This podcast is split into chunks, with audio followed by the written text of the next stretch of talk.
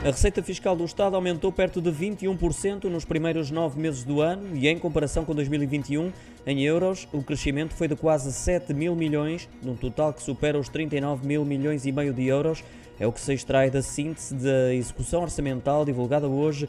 Para esta evolução contribuiu essencialmente o aumento da receita acumulada dos impostos diretos, IRS e IRC. Segundo a Direção-Geral do Orçamento, os impostos diretos representam mais de metade do aumento da receita fiscal acumulada, cerca de 62%.